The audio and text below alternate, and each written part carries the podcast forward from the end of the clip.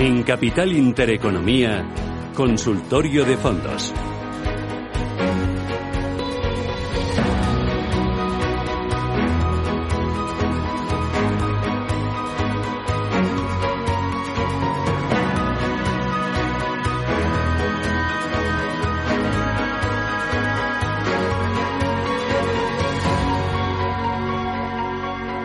Hoy con Gabriel López, que es director general de Inverdif Asesores EAFI. Gabriel, ¿qué tal? Muy buenos días.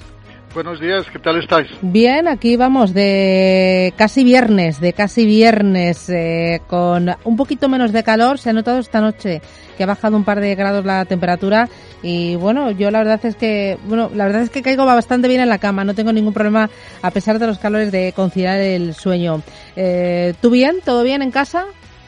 Bueno, yo creo que sí, la verdad es que se ha aprendido mucho eh, trabajando desde casa, creo que somos más eficientes, eh, creo que hemos aprendido una nueva forma de, de, adelantarnos al futuro. Y, bueno, esto de relacionarse a través de las pantallas, pues la verdad es lo que veíamos en las películas de ciencia ficción y es lo que está pasando ahora.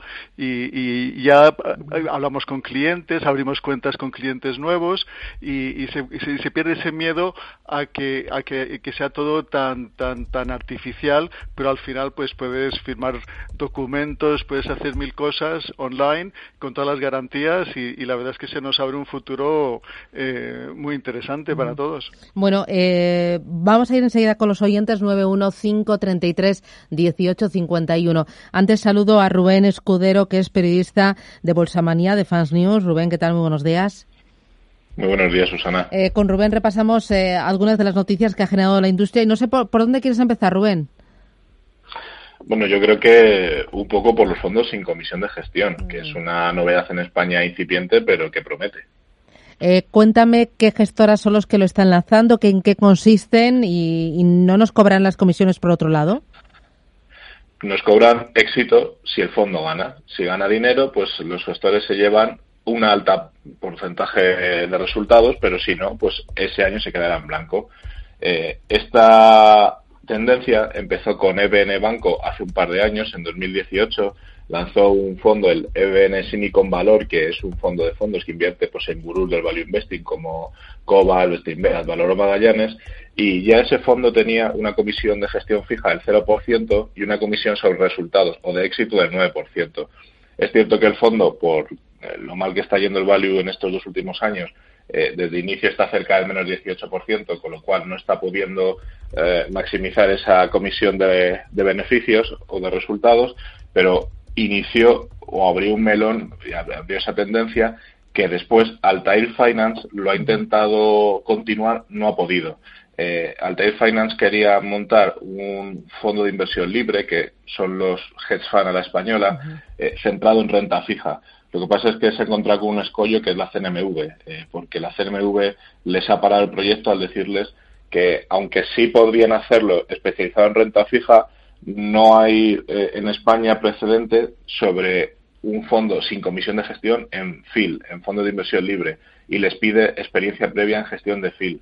Eh, Altair Finance, como no la tiene, está buscando la forma de hacer esta misma eh, estrategia de comisión cero en gestión especializado además en renta fija, pero en vez de en formato FIL llevarlo a un formato, digamos, de fondo tradicional. Entonces, quien ha vuelto a dar un golpe sobre la mesa eh, y volver a poner la tendencia en boga es Rollnick. Rollnick Capital Owners, eh, de la que hablamos hace un par de meses, es la inversora que ha comprado, eh, la gestora, perdón, que ha comprado el inversor Jaime Carrasco de la antigua Neila Capital Partners y esta Rolnick ha lanzado su primer fondo, que se llama Rolnick Conviction, eh, está depositado en renta 4, no tiene comisión de gestión y su comisión de éxito asciende ya no solo al 9% que tenía el fondo de BN, sino al 15%, más todavía. En este caso es verdad que es un fondo global, puede invertir tanto en renta fija como en renta variable como en cualquier otro activo alternativo UFITS y la verdad es que ya son tres los fondos o que bien lo han intentado o bien ya no tienen, por lo cual es una tendencia pequeña ligada a los independientes, pero que irá irá al alza. Y no fue Bayern Hall la que dijo ya hace un par de años que si sus eh, clientes perdían dinero, entonces ellos eh, no iban a cobrar por sus comisiones de gestión, que iban a renunciar a ellas.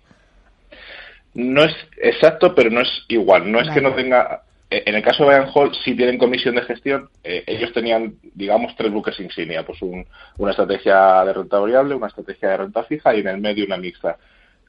las tres tienen eh, comisión de gestión. Lo que ocurre es que esa comisión de gestión la tienen consignada en el depositario, en este caso es su depositario Santander, y entonces el depositario las guarda, por decirlo llanamente.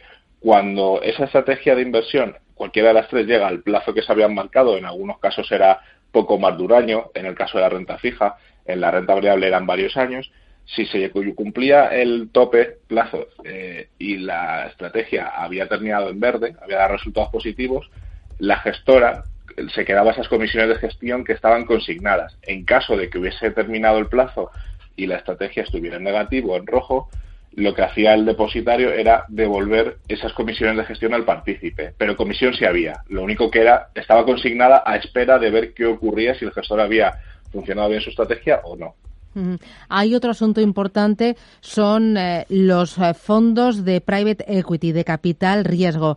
Este año estuvimos viendo como algunos grandes bancos eh, eran Santander, CaixaBank, recuerdo que también Sabadell. BBVA creo que lo anunció, pero todavía no lo ha puesto en marcha. Ahora me, me corriges, apostaron fuerte por este tipo de vehículos para descorrelacionar las carteras y para que fueran vehículos que además de ir al institucional pudieran llegar al retail. Ahora es otra entidad la que dice, oye, que yo también me sumo a esta moda. Sí, antes de hablar de esta entidad, en el caso de VBA, fondos de capital riesgo sí que tiene hace años, lo que no tenía era, digamos, un equipo especializado u homogéneo dentro de su gestora para hacer fondos eh, de capital privado, que es lo que ha montado a posteriori, pero ya sí que hacía unos pinitos antes y ahora, claro, al tenerlo todo más ordenado, lo hará en mayor medida. En el caso de la nueva gestora, quien se va a meter en este segmento es Ibercaja. Ibercaja eh, tiene una marcada filosofía de gestión activa, ellos la defienden, de hecho son muy eh, rechazan o están muy negativos a corto y medio plazo con la gestión pasiva, aunque no la descartan a largo plazo, pero de momento no lo hacen. Entonces, dentro de su universo de gestión activa, hacen muchas estrategias y la próxima que van a hacer es meterse en capital riesgo. Eh, capital riesgo y otras estrategias alternativas que también descorrelacionan con el mercado, como puede ser los préstamos directos, eh, porque al final lo que ven es que tienen capacidad y aunque no la tengan se pueden asociar con un tercero. Y ahí está la derivada del asunto. Que lo van a hacer, ya lo anunciaron ayer, a final de este año, principio del próximo, seguro. Lo que están barajando es si hacerlo internamente lo que implicaría salir al mercado y hacer una serie de fichajes y meterse en la guerra por eh, fichar gente que haga capital riesgo ya, o asociarse con un tercero y hacer un fondo de fondos de capital riesgo, que es lo que están haciendo muchas entidades. Muchas entidades pues se han asociado con firmas clásicas del capital riesgo, como puede ser Altamar, como puede ser eh, caso pues por ejemplo de Mafre y Avante que lo anunciaron hace poco, OneBank la semana pasada, y entonces Ibercaja tiene que ver por cuál de las dos vías va, va a hacerlo, pero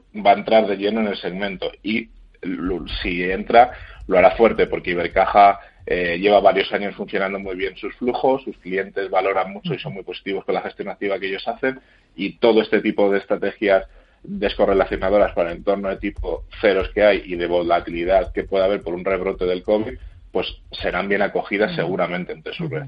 Muy bien. Bueno, pues tenemos eh, algunas de las noticias, algunos de los temas importantes que está generando la industria. Rubén Escudero, Fans News, Bolsamanía, gracias por ponernos al día. Oye, cuídate mucho. Te dejo, que sé que tienes prisa. Un abrazo. Gracias. Gracias. Eh, oye, Gabriel, a ti estos fondos de capital riesgo y private equity, ¿te gustan para el minorista? Eh, bueno, eso era lo que te iba a comentar, ¿no? Que, que, que, normalmente los, los, fondos institucionales, pues los fondos de pensiones que invierten a, a medio largo plazo, sí que tienen parte de sus carteras en, en, activos que no cotizan, ¿no? Y, y, uno de ellos, pues, es el private equity, pues que lo que hacen es entrar en una sociedad que está mal gestionada o que tiene gran potencial de crecimiento, entran con unos profesionales, inyectan dinero y después la, la sacan a bolsa, ¿no? Eh, ahora, como decía eh, el compañero de Bolsamanía, eh, ahora que los tipos de interés están bajos y los retornos también eh, pues están buscando esas inversiones pues que tienen rentabilidades por encima de la media. Lo único malo es que hay que ser muy paciente porque son fondos cerrados. Tú no puedes entrar y salir si no tienes cinco años de, espera para que madure la, la, inversión. Así que por lo general son fondos más bien cerrados para, para, el, para el minorista, aunque hay dos o tres que, que están abiertos, como el de Partners y otros, y en las carteras un poco ya que tienes que diversificar bien, pues si le pones un poquito de private equity en la cartera. Para la parte más conservadora de la cartera, ¿qué me recomendarías? Dame dos, tres ideas de inversión. Bueno, yo creo que, que, que, está cambiando mucho el mundo. El, COVID nos ha enseñado muchísimas cosas sobre, sobre los mercados y que hay, que hay que ser paciente y que hay que mantener las inversiones porque tarde o temprano pues te van a dar los retornos esperados, ¿no? No tiene ningún sentido que el mercado bajase un 30% y que, y que ahora está, estemos otra vez en máximos. Entonces, las inversiones conservadoras creo que muchos de los oyentes, y estoy absolutamente seguro que, tienen una cartera conservadora, estarán ahora mismo perdiendo dinero eh, en los últimos tres años o más, porque si la cartera era muy conservadora, tenía muchos activos de renta fija, pues no produce. Y lo malo es que el futuro va a ser aún peor, porque vamos a tener tipos de interés a cero o muy bajos y vamos a tener inflación. No vamos a tener una inflación alta, una inflación de alrededor del 2 o el 3, pero si a esta inflación le quitas la rentabilidad y encima es negativa, pues el resultado de la inversión va a ser negativo. Entonces, eh, tenemos que un poquito cambiar un poquito de chip y, creer en, las empresas, en los beneficios, en esas empresas que crecen eh, y, que, que tienen rentabilidades y que inexorablemente las van a tener en el tiempo, tal vez un año como este no las van a tener, pero en el largo plazo esa media de rentabilidad y retorno eh, saldrá a luz, ¿no? Entonces eh, sí que puedo darte eh, recomendaciones de conservadoras, pero creo que, que, debemos un poquito salirnos de ese conservadurismo porque al final no produce. Eh, ahora se está invirtiendo en el oro, ¿no? Que se piensa pues que es un activo refugio. Sí que lo es, pues porque es un buen activo descorrelacionado eh, y, que, y, que es un buen colchón con la inflación. Eh, está donde está ahora el oro, subió más de un 20% en el último mes y las expectativas es de que sigan subiendo pero el oro tiene una volatilidad altísima, más del 20%. Entonces, eh, muchos pueden pensar que es una eh, recomendación o una inversión conservadora cuando en realidad es muy eh, tiene alto riesgo, ¿no? pero bueno, en todas las entidades hay fondos que invierten en, a, corto plazo, los floating rates, los cocos, todas estas deudas a corto plazo garantizadas por los bancos dan poca poca rentabilidad y poco riesgo y, bueno y todas las entidades todos los, fondos eh, las principales casas tienen estos este tipo de fondos 915331851 si prefieren nos pueden escribir al 609224716 escribe Julián Martín y pregunta por el eh, European Corporate Bond Fund de eh, Aberdeen Standard Investment. Mira, justo ha estado ah, la casa aquí y mira, nos pregunta por el, el European Corporate Bond. Sí, bueno, eh, Aberdeen es una casa de, de primer nivel, eh, es, es, eh, eh, digamos, llevan muchísimos años invirtiendo internacionalmente, es una casa originalmente de Escocia, y, los, y, están muy especializados en preservar capital, sobre todo como los escoceses, ¿no? Y entonces, bueno, este fondo invierte en lo que es deuda corporativa europea. Eh, se está, Europa ha cambiado totalmente antes y después del COVID hemos gestionado muy bien eh, la, crisis, según el inversor internacional, eh, están entrando fondos y eh, eh, el Fondo de Recuperación, el, el, Banco Central, todos están apostando por la, por, por la Europa verde. ¿no? Entonces, todo lo que es bono corporativo en estos momentos europeos está atrayendo mucho la atención, está dando buenos retornos y sobre todo la deuda emitida por las, por las entidades muy verdes como Enel, que, emite eh, bonos ligados a su descarbonización eh, son unas excelentes inversiones. Así que es una muy buena inversión. Mm, y luego nos pregunta también Javier Muñoz por el Sextan Grand Large y el Sextan Bond Picking. Sí, bueno, Sextant, el Grand Large es un excelente fondo, lo tengo en varias carteras, mm. eh, es sobre todo inversión en empresas de, de calidad eh, eh, las que ahora mismo se está un poco atrayendo la atención aparte de las tecnológicas aquellas que con los años seguirán eh, creciendo que son multinacionales que tienen excelentes productos y, un excelente y, con, y, con margen sobre esos productos porque son productos de margen. Así que los dos fondos son están gestionados de una forma muy profesional muy seria y yo estaría muy tranquilo con ellos muy bien.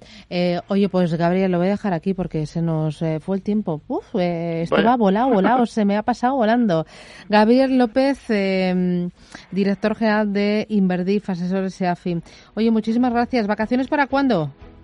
Bueno, vamos a ver cómo las organizamos, no es ah. sencillo, ¿eh? Ya, no, no, no, a ver cómo, ¿no? A ver si este año van a ser diferentes. Eso sí, no vamos a repetir lo de otros años, va a ser un poco diferente. Oye, cuídate mucho y a ver si nos vemos pronto. Hasta pronto. Gracias. Gracias. Adiós.